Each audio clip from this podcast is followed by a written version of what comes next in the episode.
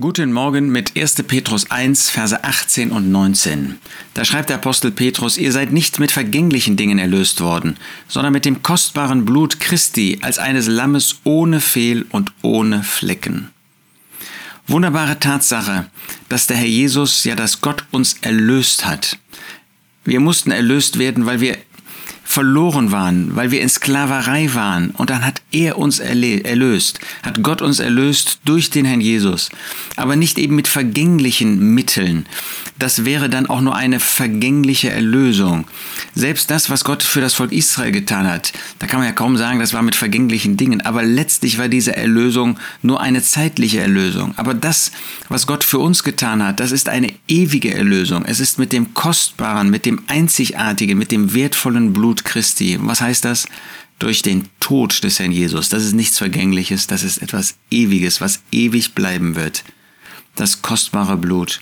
Das heißt, das dahingegebene Leben des Herrn Jesus.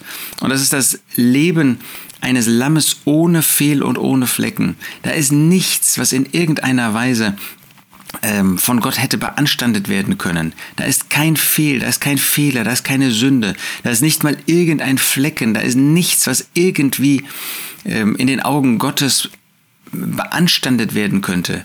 Nein, die Person des Herrn Jesus, er dieses Lamm, das sich durch Gott führen gelassen, äh, ließ, äh, das in absolutem, in vollkommenem Gehorsam Gott gegenüber sein Leben führte.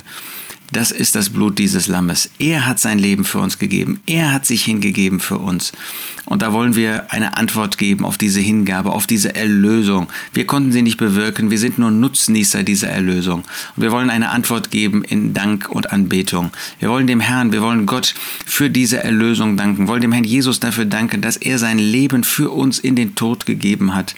Was für eine Liebe, was für eine Hingabe, was für ein Wunder der Gnade Gottes, dass er uns erlöst hat. Und das führt uns nicht nur zum Anschauen der Erlösung, das ist natürlich wahr, sondern zum Anschauen und zur Anbetung dessen, der diese Erlösung bewirkt hat. Ihm die Ehre, ihm die Herrlichkeit von Ewigkeit zu Ewigkeit.